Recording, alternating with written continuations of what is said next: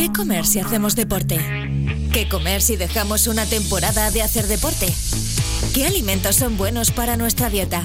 ¿Frutas, verduras, hidratos, proteínas? No tengas dudas sobre tu alimentación. Los jueves en Es Radio es Nutrición con Guillermo Casas.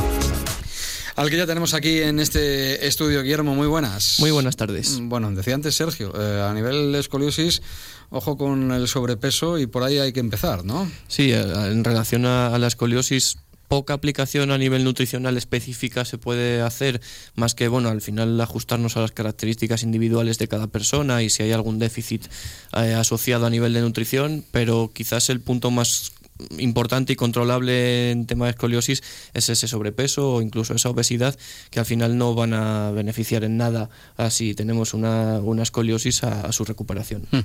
El otro día hablaba Marina de un eh, reportaje, un documental, de Netflix eh, que hoy querías valorar, ¿no? Sí, eh, desde aquí, antes de empezar, porque hoy vamos a hacer un pequeño resumen, invito a que la gente pueda entrar en, en la página web de Bocado a Bocado, bocadoabocadonutrición.com primera con B, segunda con V. Ahí escribí una pequeña reseña más, en, más extensa del documental en sí y hoy vamos a tocar un poquito, vamos a desmentir muchas de las cosas que, se, que se, al final se tratan en este documental de una manera eh, bastante errónea muchas veces ¿no? y que pueden llevar a mucha confusión. Porque por poner rápidamente en situación, el documental eh, bueno, versa sobre un jugador de, de la NFL ¿no? Eh, que está lesionado, no encuentra la forma de recuperarse, entonces bueno, pues empieza a investigar e investigar y llega a la conclusión de que muchos deportistas una vez pasados a la dieta vegana, vegetariana e incluso vegana, han mejorado su rendimiento hasta puntos mm, importantísimos, ¿no? Pero esto viene incluso desde la época de, los gladiadores, ¿no? Que, que, mencionan algo así en el reportaje, como incluso muchos gladiadores eh, cuando tenían que combatir, bueno, muchos de ellos eran, eran vegetarianos, eran, eran veganos. ¿Quién estaba allí para verlo? ¿Quién estaba allí? pues a través de, claro, luego se han visto en, huesos, en, bueno, pues, eh, y, todo esto, pero bueno, ahora ya lo vas a explicar tú mucho mejor, pero en contexto o contextualizando de que es un reportaje norteamericano dentro mm, de la cultura eh, alimenticia norteamericana, que dista mucho de la, de la mediterránea, de la nuestra en este caso. Totalmente. El documental es que parte de una premisa que, que podría estar, mm, sería perfectamente válida que es al final que una dieta vegana o vegetariana no tiene por qué interferir de manera negativa en el rendimiento deportivo. el problema es que le dan una vuelta y lo hacen, lo hacen más problemático en cuanto a que comparan eh, una dieta omnívora, una dieta que incluye mm, eh, desde alimentos de origen animal, alimentos de origen vegetal, todo tipo de alimentos, con una dieta vegana y entonces eh, cometen el error de ensalzar siempre por encima la dieta vegana eh, por encima de una dieta omnívora. ¿no? Esto es un error de base y es que al final mm, el comparar una dieta con otra es un error, ya que tanto una como otra pueden ser dietas muy malas o, dietas muy buenas. No, no el comer eh, única y exclusivamente alimentos de origen vegetal te va a dar superpoderes y no el consumir alimentos de origen animal eh, te va a perjudicar en tu rendimiento deportivo. Al final no es el tipo de dieta que tú elijas hacer, sino cómo la hagas, qué mm. alimentos incluyas en ella y al final cómo te adhieras tú también a ese, a ese planteamiento nutricional. Eh, acorde a esto, traigo tres errores de bastante grandes que se cometen en el documental. El primero es eh, un error en, el motivo de por qué los deportistas que salen en el documental eh, se han convertido en vegetarianos o en veganos, ¿no? Dios me libre, no soy quien para juzgar eh, por qué una persona eh, empieza a ser vegetariana o vegana. Eh, y vamos, es completamente respetable desde un punto de vista ético, desde un punto de vista de medio ambiente. Ahí tienen el 100% de la razón y, al final una dieta vegetariana, repetimos, o vegana es una dieta perfectamente saludable y que controlada no tiene que acarrear ningún tipo de problema.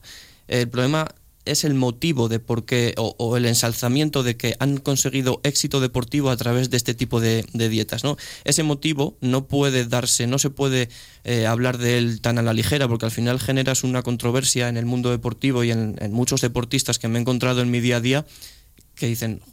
¿Cómo o no como carne ahora? Claro, como o no como carne, mi estoy lesionado, voy a, voy a alimentarme a base de vegetales eh, generamos mucha, mucha, mucha controversia. Entonces, eso es una afirmación que es un, error bastante grande y volvemos a lo mismo. Podemos llevar una dieta vegana muy mala, porque por ejemplo el ketchup, eh, bueno, tengo aquí una, una, pequeña lista de el ketchup, los cereales de, de desayuno, eh, la bollería, las galletas, la sección vegana de los restaurantes de comida rápida, todo esto, este tipo de alimentos son veganos, pero no quieren decir no que sean sanos. Que sea sano. Por supuesto, entonces podemos llevar una dieta vegana de mala calidad, al igual que una dieta omnívora, ¿no? En el documental también otro error que se, que se tiene o que bueno no, no percibimos muchas veces es que confunden, eh, bueno, no, no, confunden, no, lo hacen muy, muy a propósito, el, la carne eh, la identifican como alimentos ultraprocesados. Cuando nos hablan de carne no nos hablan de un pollo asado o unas pechugas de, de pavo a la plancha o un filete de cerdo.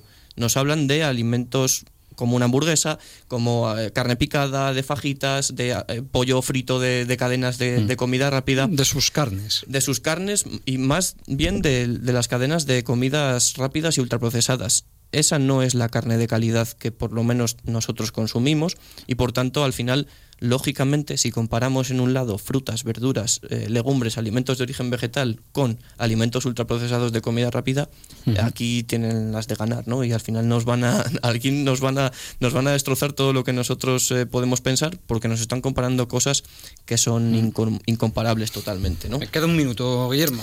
El último error que quería comentar es que, bueno, eh, en ningún momento, eh, si os fijáis en el, durante el documental, se habla de qué hacían los deportistas antes de pasarse una dieta vegana. Eh, es muy importante ver el punto de partida de esos deportistas porque, aun, no siendo una dieta vegetariana o vegana lo que incorporen a su día a día, está más que demostrado que una alimentación más rica en frutas, más rica en verduras, va a aportar más antioxidantes, más vitaminas, más minerales.